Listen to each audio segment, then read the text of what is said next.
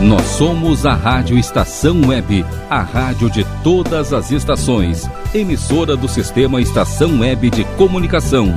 A seguir, Carta na Mesa.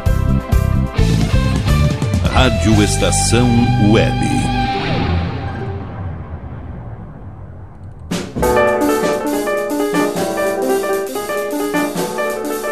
Carta na Mesa.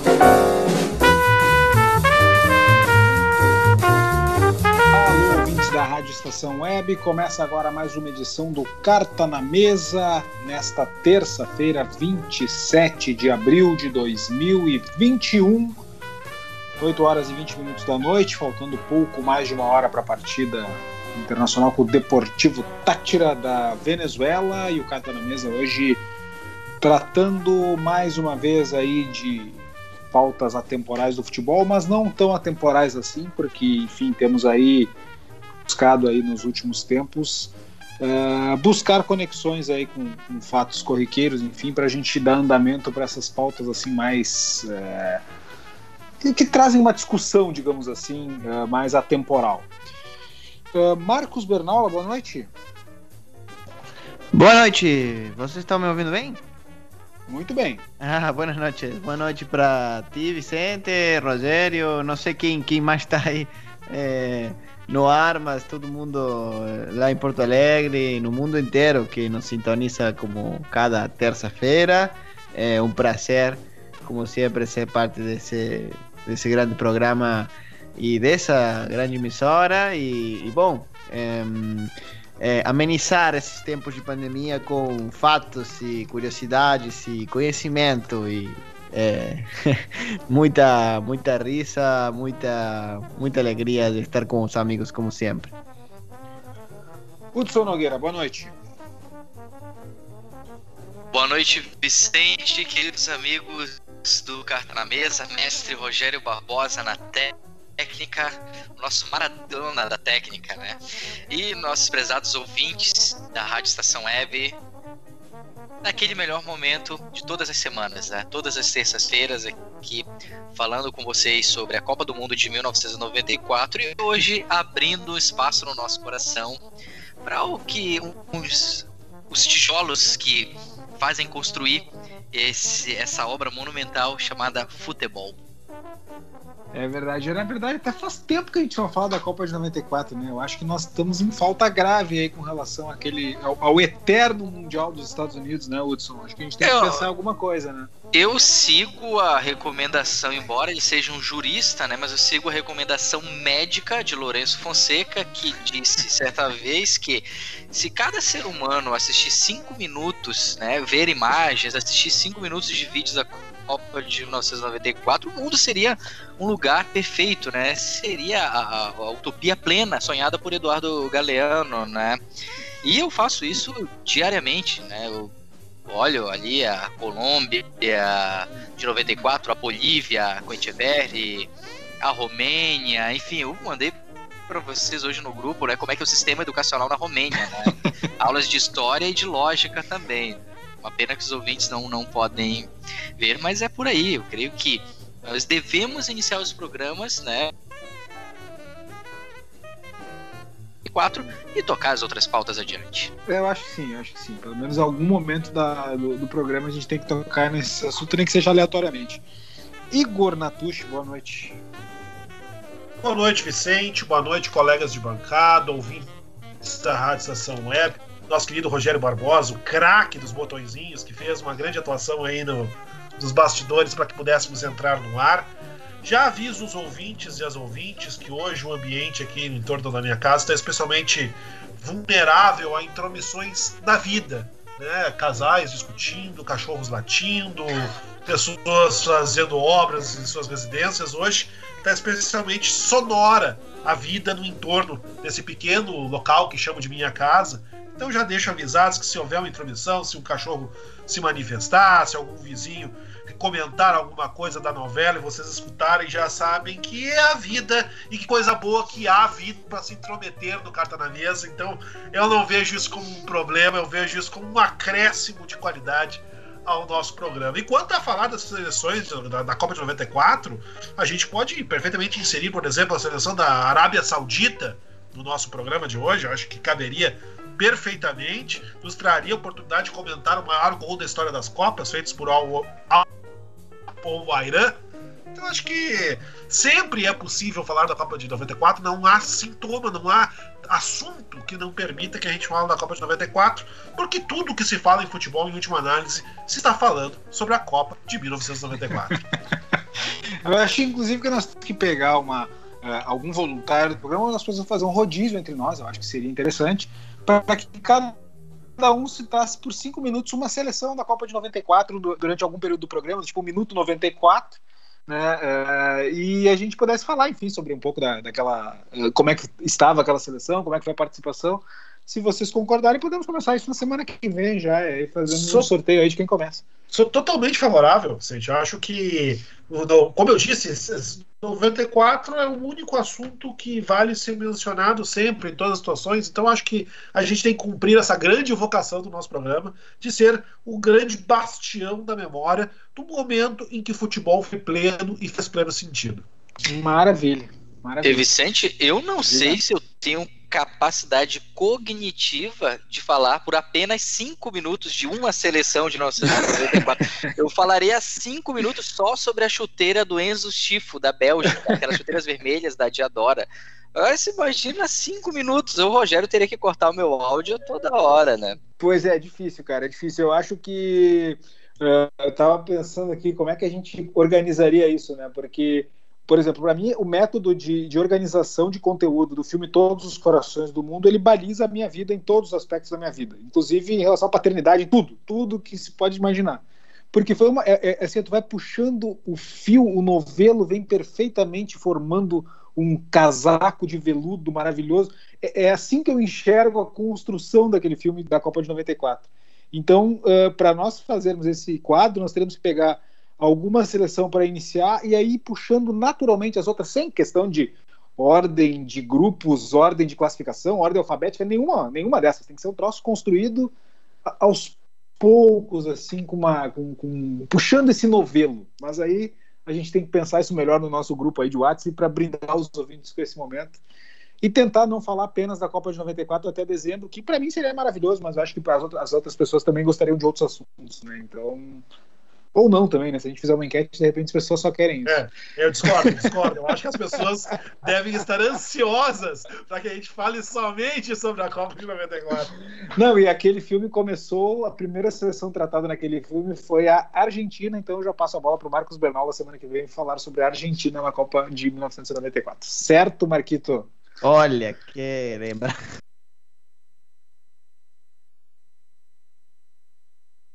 Eu sei que foi uma Copa maravilhosa, mas não é uma, a melhor lembrança para nós nessa né, Copa. Não, com certeza, com certeza. Mas enfim, vamos, vamos te ajudar aí e todos aqui temos um grande carinho e respeito pela Argentina e pela seleção argentina, então certamente vai ser aí bem um quadro bem enriquecedor.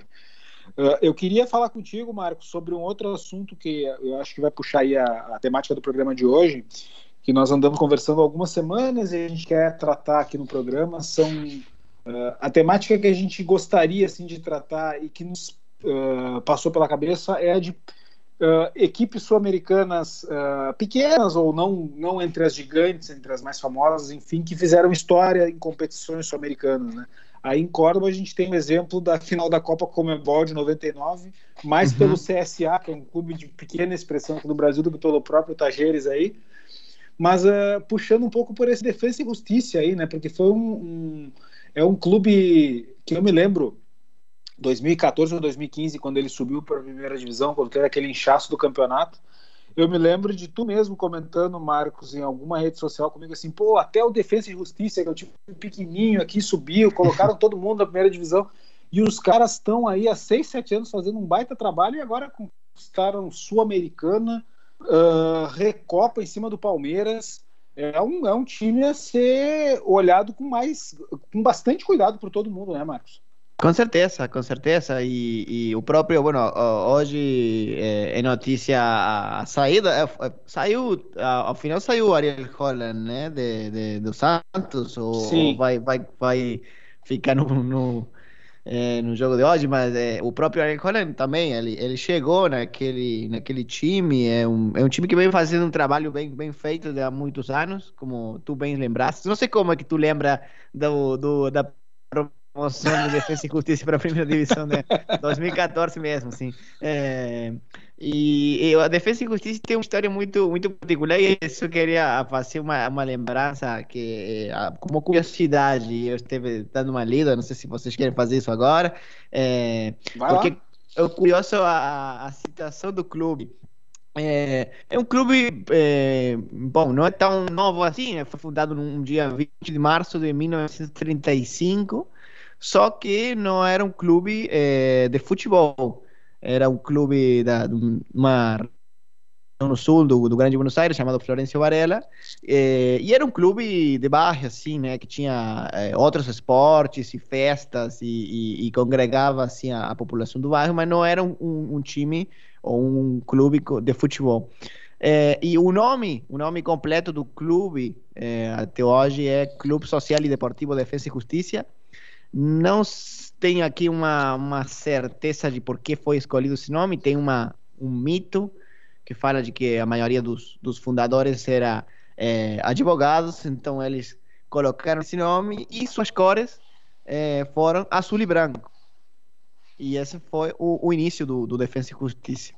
Só que é novo a sua situação de se incorporar para o futebol, que foi a partir do ano 1977. Então, sim, é uma a ser prática hum, de futebol.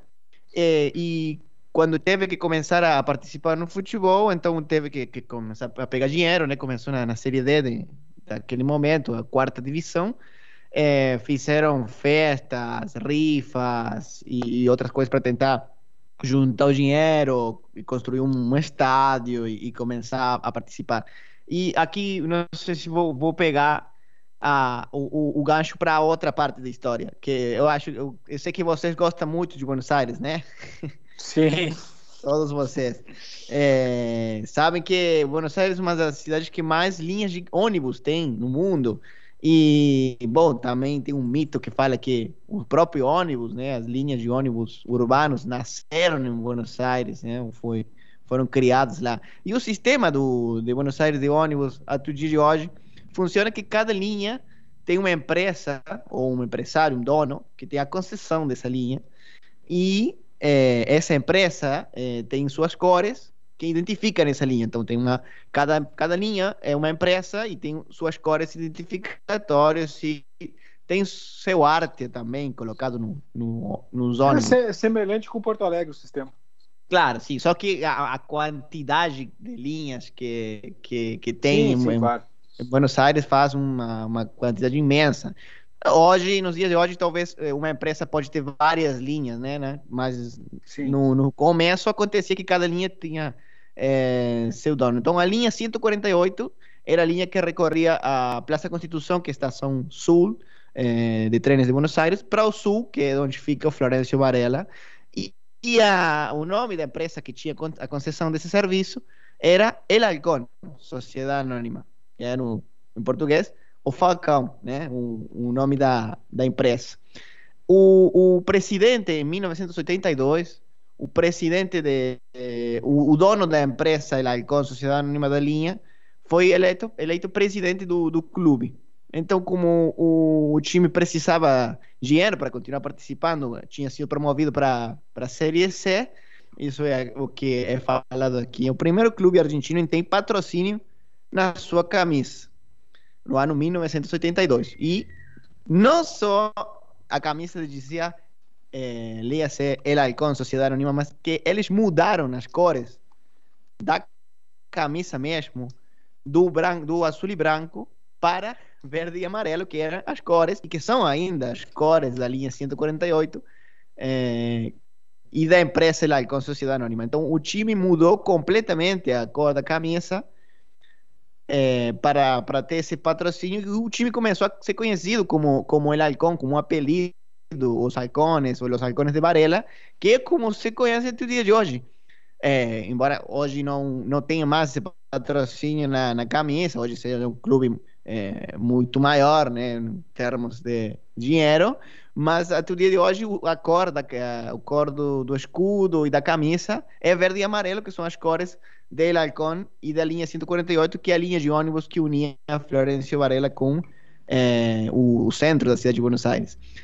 É, o, dos velhos cores azul e branco, às vezes o time utiliza na sua camisa alternativa é, azul e branco como homenagem, mas como vocês sabem, né, a cor da, a cor da Defesa e Justiça hoje é uma cor que vem de um patrocínio que de ser, de ser o primeiro patrocínio da história do futebol argentino. E essa era a curiosidade que eu queria trazer é, desse clube.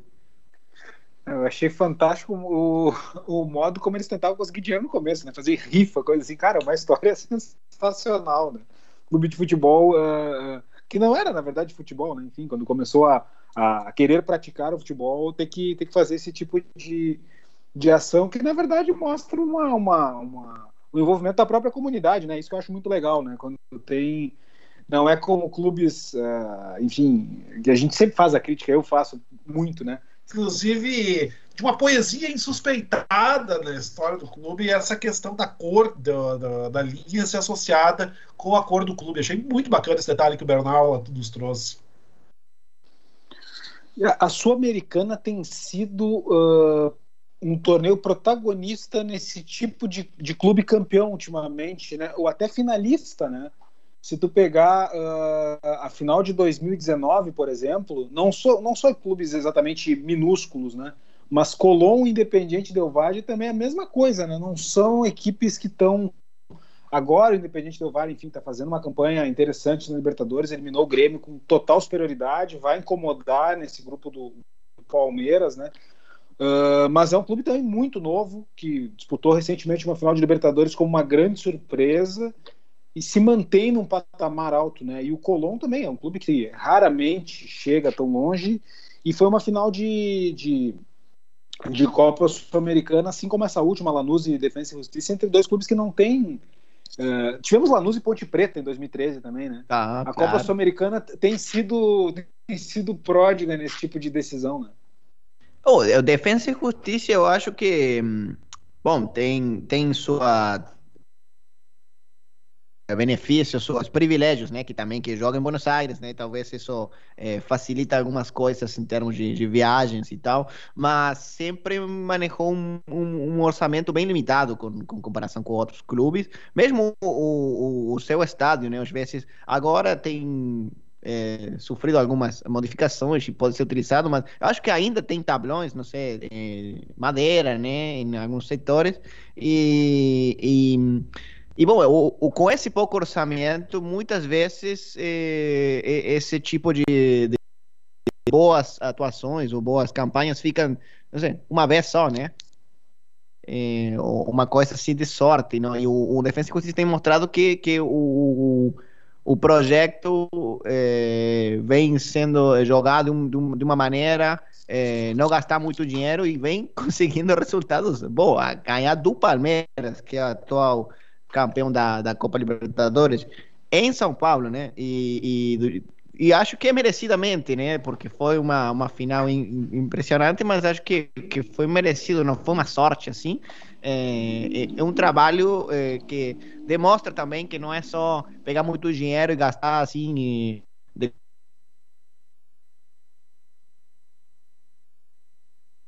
dando oportunidade a vários eh, treinadores também. O próprio Ariel Holland, Diego Coca, BKC, são treinadores que. Eh, o próprio Hernan Crespo, né? Que eh, não, não teve um passo muito longe, mas muito, muito longo, mas, mas é, dar uma oportunidade a treinadores talvez sem tanta um, trajetória e, e, e, fazer boas campanhas e, e até conseguir resultados. E uma coisa que é interessante, o, o Independente Del Vale também, né, Marcos? A mesma coisa, né? São, é, é um clube também que também vem tendo resultados consistentes, como eu falei há pouco, né? Isso que eu acho interessante. O Defesa, sim, vários anos já na primeira divisão. Uh, e, uma, e uma, eu não sei se vocês concordam, né? Uh, é claro que são, é uma, o, o próprio Independente Del Vale e o Defesa e Justiça são histórias diferentes. Né? O Independente Del Vale tem um investimento alto ali por uhum, trás na sim. profissionalização do clube, né? Uh, claro, não é um clube que gasta milhões, mas é um, é um clube com, com, um orçamento maior, É um clube com mais estrutura e tem uma, uma ideia de futebol assim extremamente bem pensada e planejada. Uma equipe que pode, e vou dizer para vocês assim, não, não tô não tô fazendo nenhum tipo de piada e, e pelo contrário, acho que a gente tem que levar muito a sério uh, disputar o título dessa Copa Sul-Americana desse ano é o Bragantino, porque o Bragantino é um clube uh, extremamente tradicional, apesar dessa dessa injeção de dinheiro que a Red Bull colocou no clube aí de 2019 para cá, tem esse mesmo perfil de fazer, já está dois anos com o mesmo trabalho, manteve o seu principal jogador, que é o Claudinho, que foi o melhor jogador do último Campeonato Brasileiro, o Bragantino conseguiu manter esse jogador, e assim, estreou bem na, na, na Sul-Americana, e eu acho assim, ó, com toda certeza é um clube que pode ir bem longe, para mim, um dos candidatos ao título principalmente dependendo de quem entrar da, da, da, da Libertadores, né, quem formar na Libertadores e entrar na Sul-Americana depois. Não sei se vocês concordam, mas eu acho que é um clube a ser levado a sério nessa candidatura. Plenamente de acordo, Vicente. Aliás, o Bragantino só não chegou na Copa Libertadores nessa edição 2021 porque eles, na maioria dos jogos, jogavam pensando que era Holanda, etc 74, a Hungria de 54. um futebol um tanto soberbo, mas é um time muito bem organizado, porque se eles levassem mais a sério, teriam conseguido uma, uma vaga direta à, Libertadores. Poderiam ter deixado o Grêmio para trás, por exemplo, da classificação, né? Com todo o esforço que o Grêmio fez para ficar né, a posição que ficou, a gente sabe bem, desde a segunda rodada. Mas o. o Bragantino... muito mal o Bragantino, né? O Bragantino fechamento e tal. É, e é curioso porque jogando bem, ele tava na zona de rebaixamento, o jogo, eu lembro que ele botou o São Paulo na roda no Morumbi, chegou a perder dois pênaltis, enfim, o pessoal achava, o Claudinho foi bater pênalti, ele pensava que era o Djalminha cobrando, eu me lembro muito bem desse jogo. Então, e tem aquela questão da adaptação, né, da volta à Série A, o Bragantino não disputava uma Série A desde se eu não estou equivocado, 1998. Isso mesmo. Corrija aí, Vicente e Rogério, que 98. É, então, uh, quando foi rebaixado. Então você tem mais de 20 anos ali. E ele voltou, voltou com tudo, com todo esse aporte de dinheiro. E eu conversei com um, um componente da equipe do departamento médico do Bragantino, é, Red Bull, e ele me falou que o projeto do clube era se manter na primeira divisão logo no primeiro ano, conseguir uma vaga na Sul-Americana e é candidatíssimo sim potenciais candidatos ao título do Campeonato Paulista deste ano. Uh, eu não sei se, se vocês aí na Argentina, Marcos, conhecem uh, um pouco mais da história do Bragantino, mas tu, tu é um cara muito novo ainda, tu estava nascendo quando o Bragantino estava no auge. Mas uh, o Bragantino é um clube que, no ano que tu nasceu, 1991, ele foi vice-campeão brasileiro. Né? Claro, era outros tempos, não tinha parceria, enfim, mas o Bragantino tinha uma, uma, um investimento naquela treinado por uh, Vanderlei Luxemburgo, foi campeão de 1990 e ali foi foi digamos assim, o, o grande salto que o Bragantino deu. Naquele mesmo ano, o Bragantino disputou a primeira divisão do Campeonato Brasileiro, tinha sido campeão da Série B de 89 e foi muito bem, passou de fase, chegou entre os oito primeiros para disputar os mata-matas. E em 91, treinado por Carlos Alberto Parreira, que viria a ser o técnico da seleção na Copa de 94, Uh, foi vice-campeão brasileiro, perdeu para o São Paulo do Raí, enfim, que viria a ser o, o maior time sul-americano daquela década. E o, o Parreira saiu do Bragantino direto para a seleção brasileira, para tu ver o que, que era. O Bragantino era um clube de, de, de, de, de Era uma potência nacional naquela época. E em 92 chegou entre os oito. E aí, sim, a partir de 93 começou a decair de rendimento até ser rebaixado ah, na verdade, o Bragantino foi rebaixado, se não me engano, duas vezes. Né? Em 96 ele foi rebaixado e não caiu porque a CBF fez uma tramóia aí para salvar o Fluminense que tinha caído junto. E em 98 daí sim, caiu e não teve arrego, acabou tendo que jogar a segunda divisão e só voltou ano passado. Sabe o que é curioso, Vicente? Só antes de passar a bola aqui, atravessei o passe, né? Dominando no meio de campo para deixar o. Não, você está fazendo um corta-luz. Tá fazendo um corta-luz. O, corta-luz, bom, bom, obrigado pela moral para deixar o Marcos Bernal lá na cara do gol e cobrir o goleiro. É que se você digitar, Marcos, o, o, a foto do estádio do Bragantino, Marcelo Stefani, e o do Defensa e Justiça, eles são muito parecidos. Mas de verdade, eles são muito parecidos. Arquibancadas de tablon, como você diz, arquibancada de madeira e, e capacidade pequena, não, não tem muita pressão, enfim, mas eles são muito semelhantes. É incrível isso. E o curioso, a, a, só para concluir da minha parte, é que Bragança Paulista fica numa região é, é, digamos, rica do interior de São Paulo, interior mais rico do Brasil, enquanto a cidade de Florencio Varela, que fica na, na do conurbano sul de, de Buenos Aires, é da grande Buenos Aires, não é uma cidade tão bem estruturada, tão bonita quanto as outras, como que pertence ao conurbano bonairense, né, como Avejaneda, Lanús, uh, San Isidro, até a parte de Nunes também, Iberaçateg, enfim. É, sim, tu, tu bem lembraste do, do Lanús mesmo, que, que acho que dá para comparar um pouco com, com Defesa e Justiça, em parte, né? Porque Lanús tem uma, uma trajetória, uma história muito muito maior na primeira divisão e, e também a, a, final entre eles, né, dos dois clubes da zona sul de, de Grande Buenos Aires, como foi Defesa e Justiça Lanús, e o próprio Lanús ser campeão é, é, campeão da Copa Sul-Americana e também chegou a ter uma final da Copa Libertadores.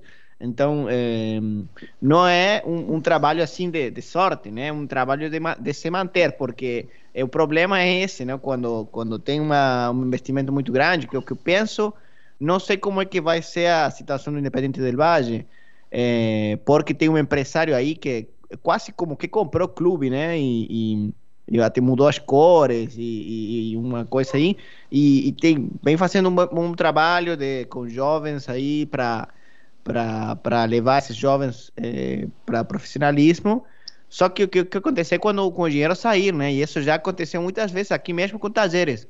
É, Tajeres foi, um, obviamente, na, na, época dourada, 70, 80, um, um clube tremendo, impressionante. A, a, o, o, futebol que tinha, mas depois, na época capitalista, né? O começo do capitalismo no futebol, nos 90, é, quando teve dinheiro, sim, como agora tem dinheiro e anda muito bem, mas quando o dinheiro sai por alguma questão aí no mercado é que o clube quase desaparece. Então, esse aí é o problema que de não ter um projeto a longo prazo.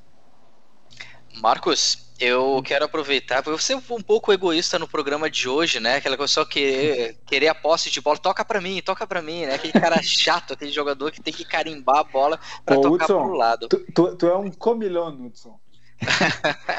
não, não, uma espécie de D'Alessandro, né? Mas, na meia luna. Passa lá, né, já, já me autopromovendo, porque o D'Alessandro foi um é um baita jogador, ele tá jogando a Copa, vai jogar. Não, mas tu é craque também, tu é craque. Ah, eu sou, sou estilo Zé Elias ali, né, camisa 5, aquele cara aqui. Aí depois, que às vezes tem uns momentos de redondo, né, a maior parte do tempo estilo Zé Elias, Ezequiel.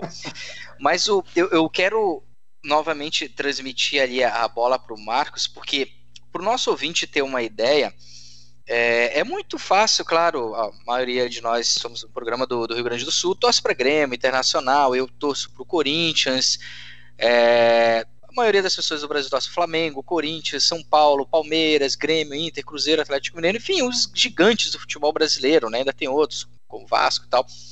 Então é muito fácil torcer para esses clubes, porque querendo ou não, às vezes passa por um perrengue, passa por uma fase difícil, mas daqui, a pouco tá lá, o Grêmio ficou há uma década sem ganhar título, veio, já ganhou a Copa do Brasil, Libertadores, o Fluminense uma hora tá mal, daqui a pouco ganha dois brasileiros em três anos, o, o Internacional também, ficou um tempo sem ganhar, já ganhou duas Libertadores, Sul-Americana, etc.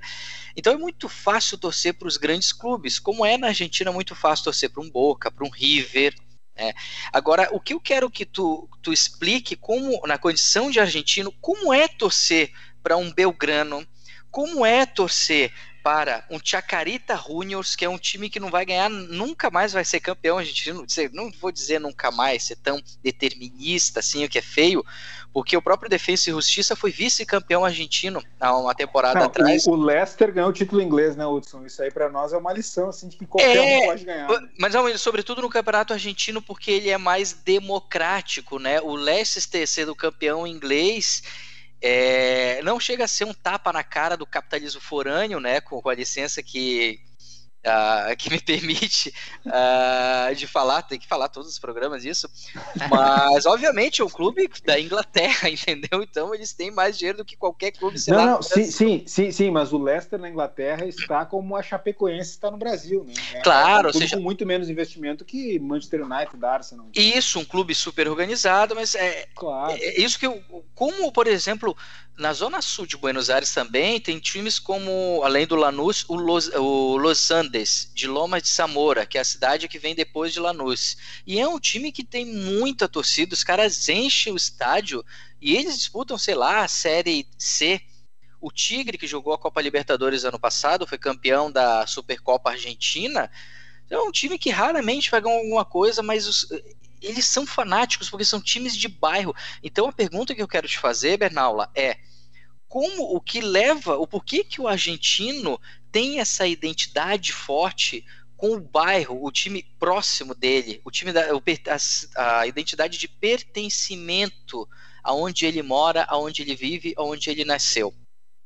Bom, é, aqui é uma pergunta que, aunque é, parece fácil, é, é é bem profunda, assim, porque uma da, das coisas da, da história mesmo, do que eu penso ainda, né, como, como novo que sou, que eu sou 30 anos, é, o que devem ser os clubes, né, como o Igor lembrava ao início, que essa identificação com a, com a, a a própria, o próprio bairro, né? E, e, os clubes no começo mesmo eram espaços sociais, né? Espaços onde o, o, o povo se reunia e fazia bingo, férias, festas, e, e jogava eh, bochas e truco e tudo isso, e tudo isso que, que era um clube, né? E hum, tem uma, uma, uma pequena diferença, talvez, e isso sempre nós falamos com meu pai, por exemplo, que é uma diferença entre os clubes de, de Buenos Aires e talvez até Rosário pode dizer isso, que é um clube da região da Pampa Úmida, né? Que é uma região sem muita é, montanha, tem muito muita planície, né? Muito campo.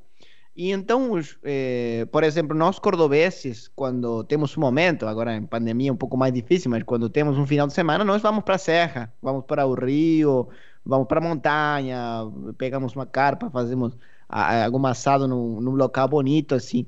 Eles não podem fazer isso, né? Moram numa cidade muito grande e não tem como fugir muito disso. Então, os clubes, muitas vezes, é, cumpriam também essa função, né? De ter um, um, local com uma piscina, com um assador, com um local para levar a criança para jogar. É, e quando era uma cidade pequena ou uma população pequena, é um lugar de encontro, né, de, de todo o povo para fazer é, uma festa para algum cantante, alguma banda vir, vir tocar e, e, o evento sempre era reunião no clube, né? Por isso que os clubes são clubes sociais, no próprio nome do Defensa e Justiça é um clube social, porque cumpria essa função mesmo, né? O clube, é, o Belgrano, por exemplo, agora é, ah, o Bahia era um clube muito grande aqui né, na, em, em Córdoba, mas pus à disposição a sua, a sua cancha, o seu estádio para fazer a vacunação, né? É, vacinação das pessoas. Então, essa função do clube, né? Tem uma biblioteca popular, tem tageres de, de teatro, de arte e, e, e é, ser um lugar de reunião das pessoas. Claro que com o passo do tempo, o, a, o crescimento das cidades, às vezes isso foi, foi se perdendo, e isso é que é, acho que não deve ser perdido nunca, né? O, é, aqui na, na cidade, em Córdoba, é, bom, vocês devem conhecer que o próprio Instituto, né, um clube que seria o terceiro clube aqui na cidade em termos de torcida, é, é um clube que tem muita identificação com o seu bairro, assim como o Belgrano tem com o seu, é, que é Alta Córdoba é um bairro um pouco mais, é, vocês diriam, um pouco mais nobre, né?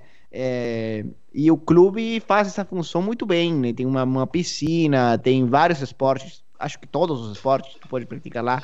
E, e o clube, então, não, não tem tanto dinheiro investido no time do futebol profissional. E, e por isso que não é a prioridade do clube.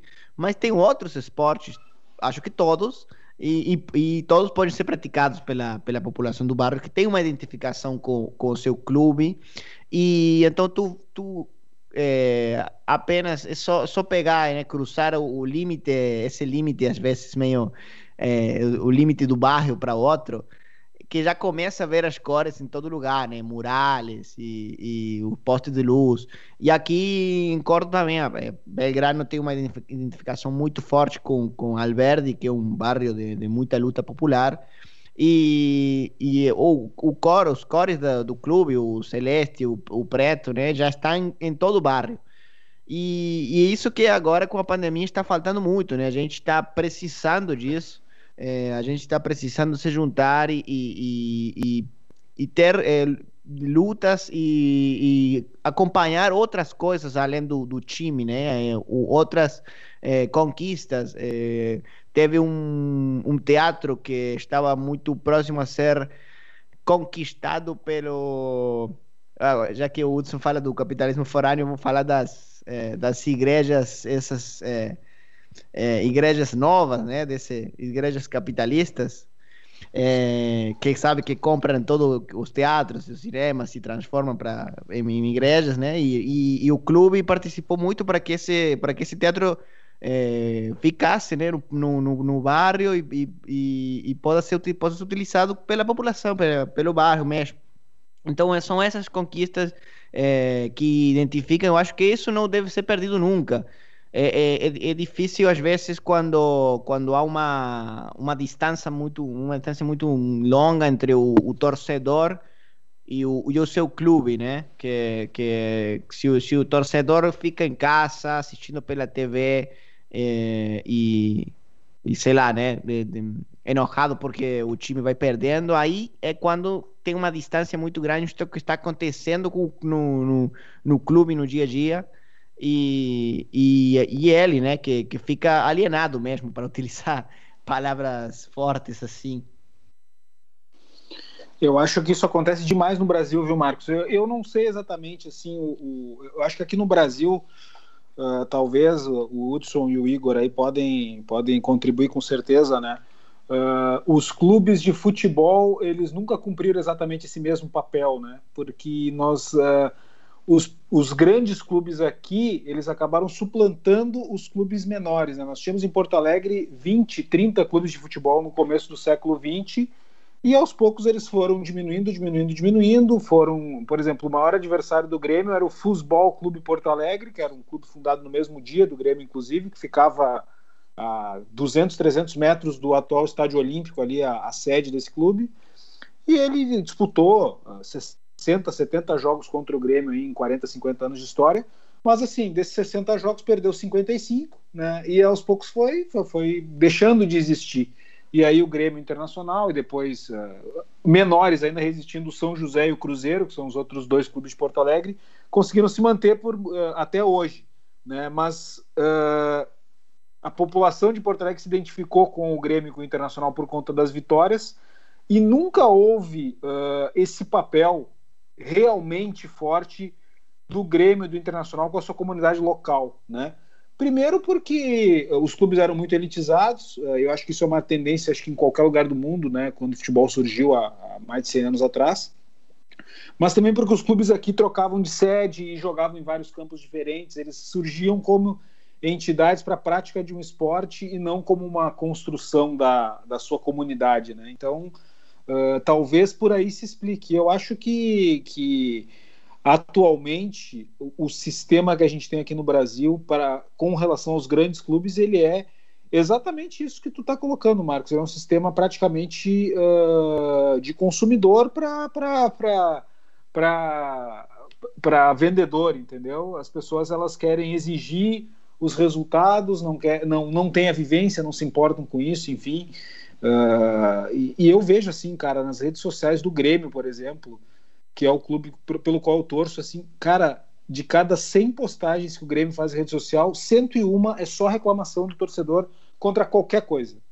Ah, porque se contrata lateral direito, ah, esse aí é muito ruim. Se demite esse lateral direito, ah, mas vai ficar com outro que é pior.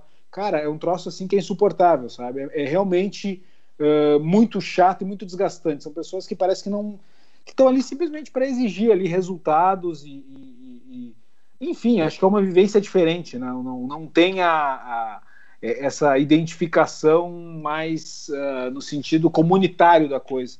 Não sei Eu se o Igor concorda, concorda comigo, Igor, o que, que tu tem a contribuir aí em relação a isso.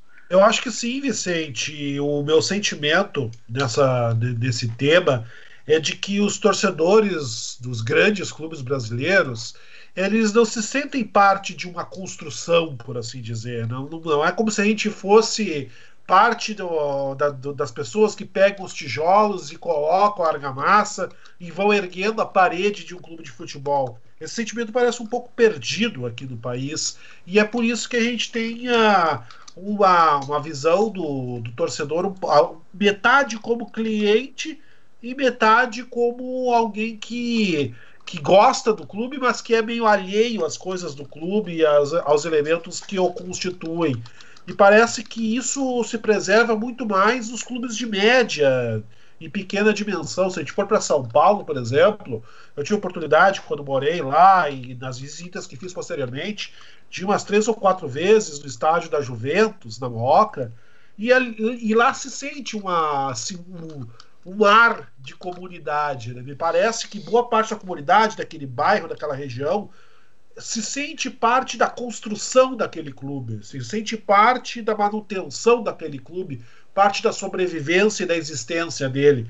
Então, isso é uma coisa que me parece que o torcedor de futebol brasileiro, dos grandes clubes brasileiros, perdeu um pouco esse sentimento de ser parte de uma construção, de uma, de uma torre, de uma engrenagem, de um monumento do, ao qual ele também pertence. A gente meio que vê o clube de fora como algo que ou nós assistimos ou que nos deve alguma coisa. Então me parece que é muito por aí que se cria esse sentimento do qual tu falaste, do qual o estava falando conosco antes, esse sentimento de, de quase não pertencimento, embora todo mundo torça para o seu clube, eu acredito que faça isso com entusiasmo, faça isso com sinceridade de motivação e de espírito, mas não como se fosse parte né, desse clube. O sentimento comunitário parece um pouco perdido, até pelo próprio desenvolvimento que o negócio de futebol tomou no Brasil e que é análogo em muitos melhores, maiores mercados do futebol do mundo. Eu acho que clubes grandes na, na própria Argentina também devem passar por isso, talvez não na mesma dimensão que os brasileiros, Uh, eu acho que quanto maior o clube, maior essa tendência, né? Eu acho que é natural. E eu fui já, uh, já assisti um jogo do Nacional em Montevideo. O Nacional é um clube gigante do Uruguai, né? Três vezes campeão no mundo e tava naquela expectativa, nossa, como é que vai ser a torcida aqui? Cara, claro, foi um jogo horroroso, o Nacional jogou muito mal, quase perdeu para o Cerro, que é um clube pequeno lá de Montevideo. 80% uh, dos jogos da Liga Uruguaia são assim. Exatamente, mas é como se fosse um jogo do Campeonato Gaúcho, né? Uh, até o nível técnico mais baixo, eu diria, porque foi realmente muito ruim. E o Nacional estava em crise, estava mal, a torcida passou o jogo inteiro xingando todos os jogadores, exceto o Louco Abreu, que era o que mais se esforçava e jogava no Nacional naquela época. Uh, mas eu acho também, Igor, e acho que aí o Hudson pode, pode até falar melhor do que eu, porque ele é um cara eh, bem engajado nessas questões. Eu acho que o Brasil ele tem uma mentalidade uh, senzala, senhor do engenho, que pega muito nisso aí, sabe? No sentido de. Ah, mas com certeza. Tô com pagando certeza. Esse, essa merda desse clube, eles têm que jogar bem porque eu tô pagando, entendeu? A mentalidade do brasileiro em tudo é assim: eu tô pagando, eu posso tudo. E mesmo que não seja pagando, eu sou dono do clube, eu sou torcedor, o clube tem que ir bem porque eu tô mandando aqui, entendeu?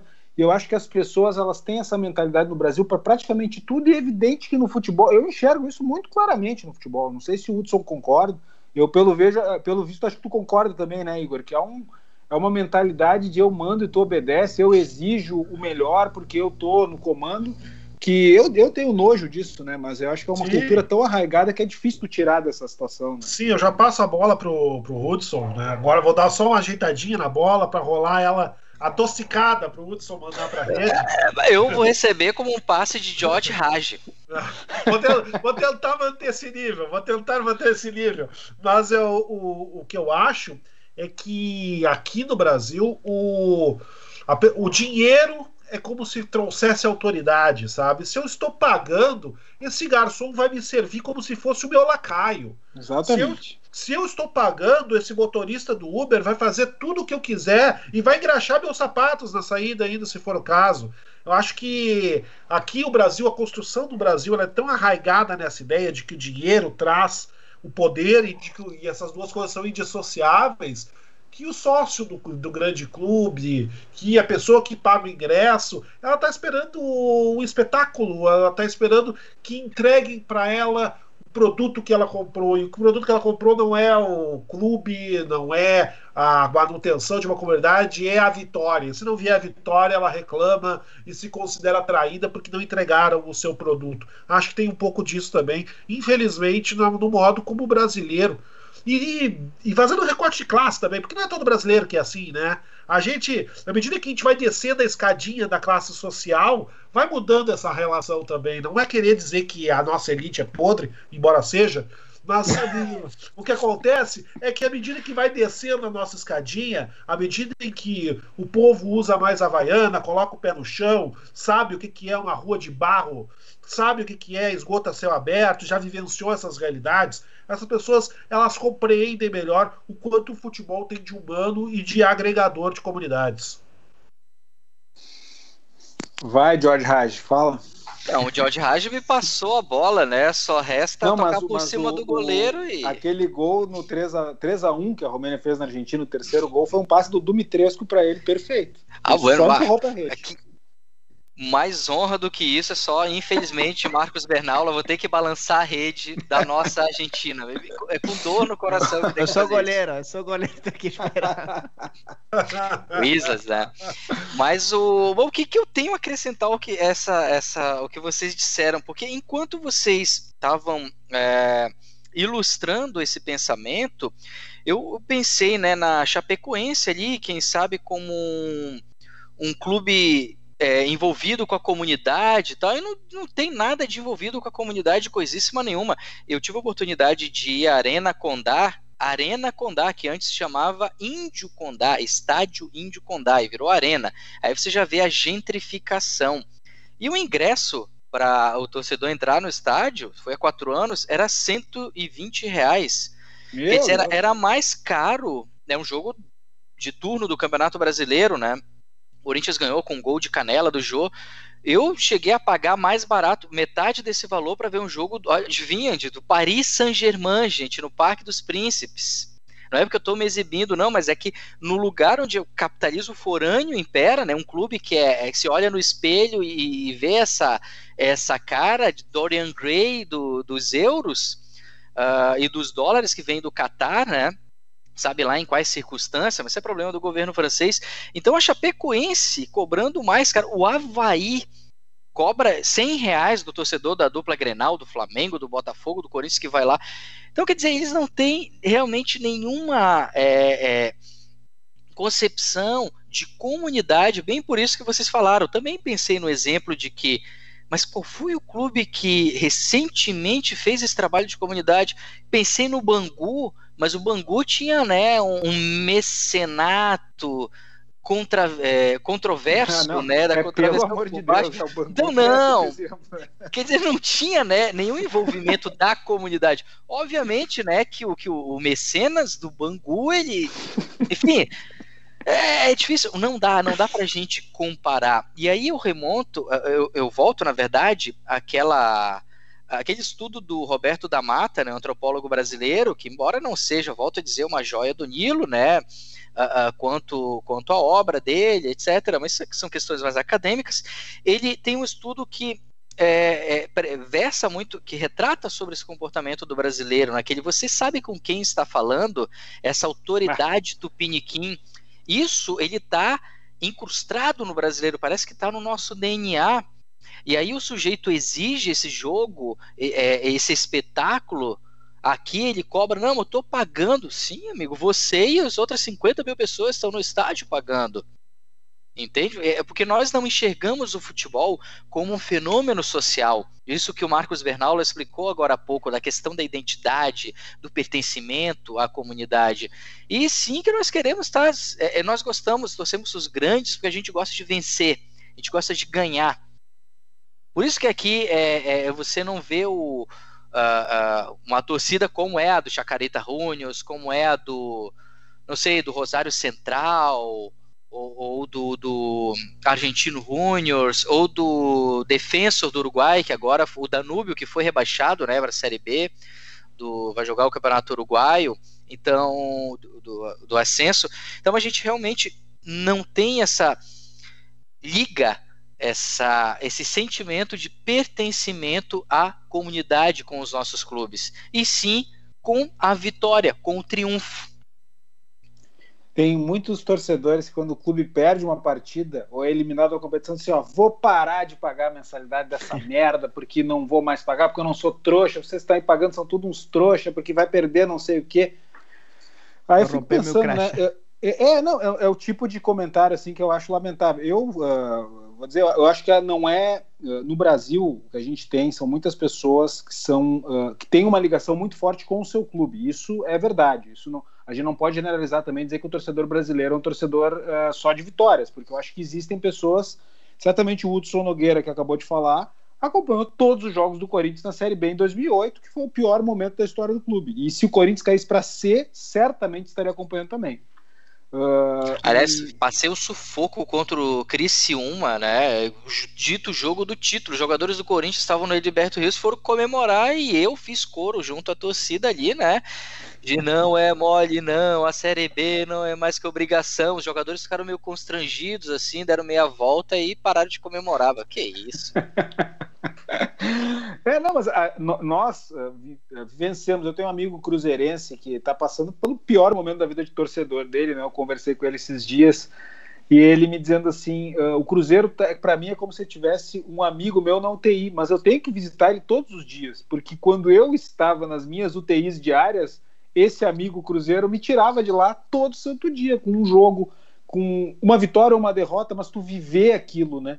Tu viver a tua relação com o teu clube do coração, não necessariamente em termos comunitários, mas pelo menos tu viver uh, acompanhando, indo no estádio, uh, uh, torcendo, enfim, independentemente do resultado. Então acho que isso no Brasil nós temos muito e, e acho que nós aqui, o Igor também, certamente, né? Um gremista aí que é acompanhou. Eu me associei ao Grêmio e não deixei de pagar um mês de mensalidade, embora o Flávio Bino me tentasse a isso, mas nenhum momento deixei de pagar uh, em mais de 20 anos, porque o Grêmio caiu para a segunda divisão, qualquer coisa nesse sentido, né? Uh, e eu acho que a relação possível que se tem no Brasil é, é, é, essa, né? Porque se nós não tivermos aí e não temos esse papel social que é feito dos clubes, talvez por pressão extremas de resultados, eu acho que pelo menos a relação genuína com o torcedor que acompanha, que está lá sempre, para mim, ser torcedor do Grêmio é uma vivência diária, uma vivência, infelizmente, me foi tirada há um ano e um mês atrás, mas era um prazer estar lá. Não interessa se vai ganhar ou vai perder o jogo. Quero na semana que vem tá aqui de novo. Perdeu, tô aqui de novo, e assim vamos indo, né? Eu acho que o bonito do futebol é isso e, e, e isso não é. Uh, tu aceitar derrotas passivamente, não é isso, né? É tu saber o que, que realmente importa. Saber Vou... que realmente é, é, muito bom ganhar, mas estar ali do lado é o que vai fazer tu ganhar mais delicioso depois. Vou, vou segurar a bola aí, tranquilo, né, na saída. que, é, eu penso que não é só, não é só uma, uma coisa. Vocês estão falando do Brasil e também estão falando da Argentina, mas eu penso que é uma, uma, uma imposição do, do, do capitalismo mundial, né, da, da, da meritocracia e da, é, do, do, do, do, sucesso como a única opção no, no mundo, consumismo e, e ser vitorioso como a única é, ideia, né? Que um pouco o reflexo de tudo isso é, é, essa Superliga que, que nós falamos semana passada. E, e o futebol mundial e, e outras, é, outras coisas, né? A, política mundial segue né? no mesmo no mesmo caminho, né? Você consome, né? Não mexe, fica na tua casa e, e só consumir e, e, e nós não, não, não, não vem para cá, né? Nós, nós aqui temos o produto e vendemos para ti e, e, e, só isso, né? A tua, tua participação é só em dinheiro, né? Eu pago uma mensalidade, um, um, um plano e, e, já está. Esse é o teu aporte. Não, não... E, isso, por exemplo, quando eu vejo é, camisas... É, as crianças com camisa de, de, do Barcelona e do, do Real Madrid, do, do Paris Saint-Germain, agora que tem tudo camisa de Mbappé por todo lugar. Não é que eu tenha uma, uma, uma, não tenho uma bronca com eles, não, não tenho nada contra esses clubes. Só que é, esse, esse guri né, tá se perdendo de, de, talvez ter uma camisa do clube da, da sua cidade, do seu bairro, e de, e de acompanhar um, um time que joga bem perto da sua casa e não ter que assistir um no, no computador é, um jogo que está acontecendo a 15 mil quilômetros da sua casa, que não tem nenhum envolvimento com, com, comigo, nem com ele, nem com ele, nem nada.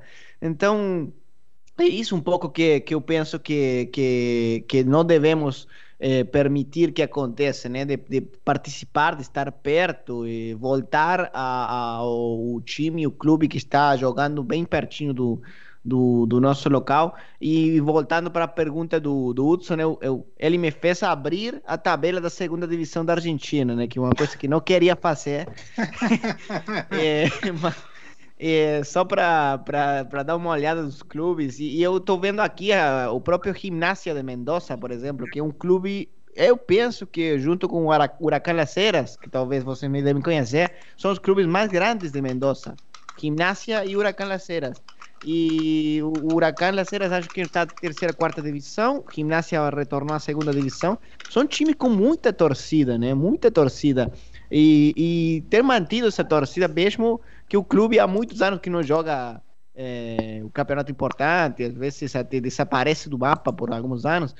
E, e o próprio Godoy Cruz, por exemplo, que é um time de Mendoza, não, não é um time pequeno nesses termos, né? Porque um, um, um time que não tem muita torcida, que não tem muita história, é, tem, tem, obviamente, mas não, não é um dos maiores clubes da, da província, mas vem feito bem ter, ter feito um trabalho interessante assim, né? Ter mantido aí a, a primeira divisão, jogou Copa Libertadores e então o povo de Mendoza começou a acompanhar esse clube, mas quando retorna, por exemplo, o Gimnasia para a segunda divisão, é impressionante ver a quantidade de pessoas que, que aparecem abaixo das pedras, assim, que e, e, você pensava que esse clube ainda existe e é incrível que isso aconteça porque isso tem que acontecer mesmo, né? Porque são comunidades inteiras que acompanham o seu clube e o seu time de coração é, para tentar fazer a façanha de, de, de, conquistar um título assim que, que faça a cidade feliz, né? Uma coisa assim, o que eu penso de, de, um, de um, time ou de um clube é, de, do bairro e da, da cidade, da comunidade.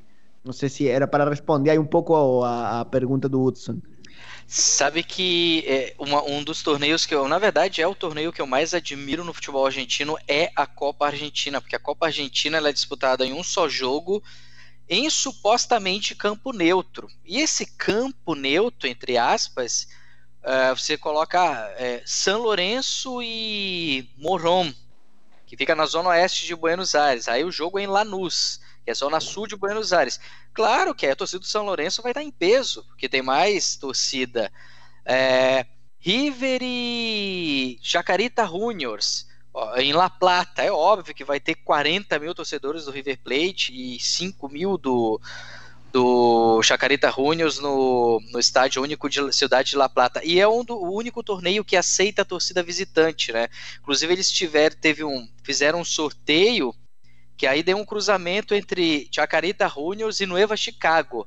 Aí eles tiveram que fazer um outro sorteio, porque senão, né, e, ia ocorrer a terceira guerra mundial na, no conurbano bonaerense. Não, é de verdade, não podem se cruzar Chacarita Juniors e Nueva, o Nueva Chicago não pode cruzar com nenhum clube da com nenhum, né? Nenhum, nenhum, edição. Nenhum, não, não, esse, esse, esse é, é, um clube não domesticado, tá? O pessoal do Nueva Chicago. Então, é, é, bem complicado. Eles, eles são de matadeiros, né? Então já tem toda uma analogia com o nome do bairro. Acho que é clássico do... fanáticos clássico do Vélez, né? Um clássico Vélez é Chicago, que um clássico não joga há muito tempo. Isso, como, como o, o, Ferro e o Vélez também, mas é que todos os adversários do Neva Chicago são, são clássicos porque todos detestam eles e a torcida deles é, é, a mais detestada e uma das mais temidas da Argentina.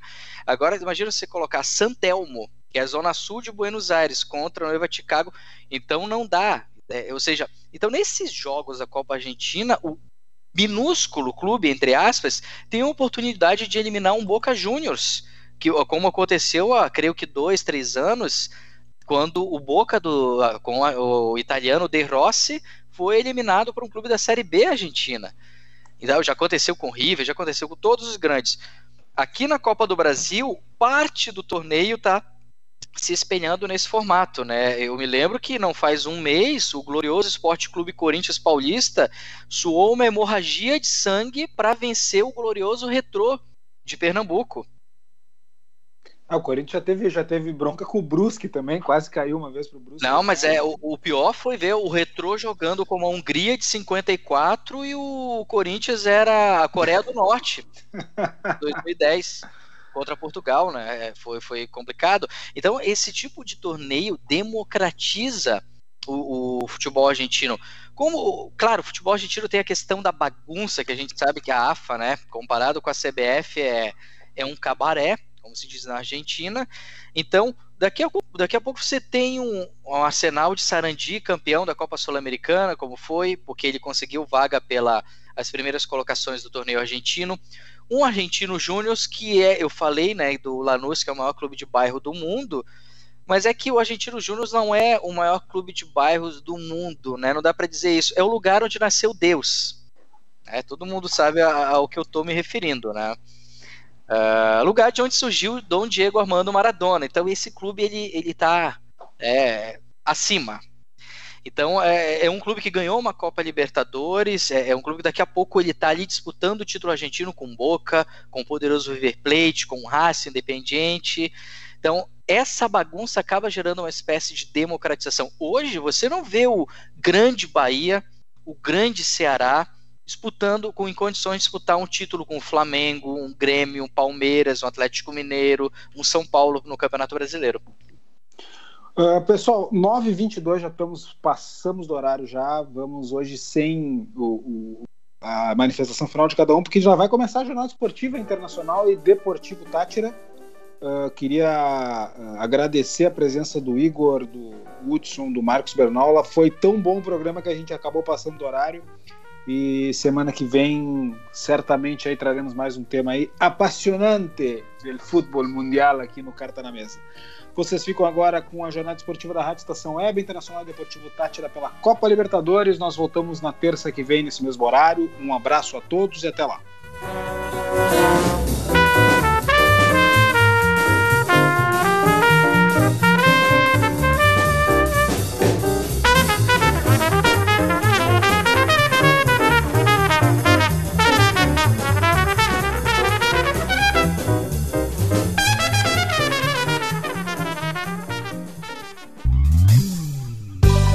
Nós somos a Rádio Estação Web, a rádio de todas as estações. Emissora do Sistema Estação Web de Comunicação. Porto Alegre, Rio Grande do Sul, Brasil. Rádio Estação Web.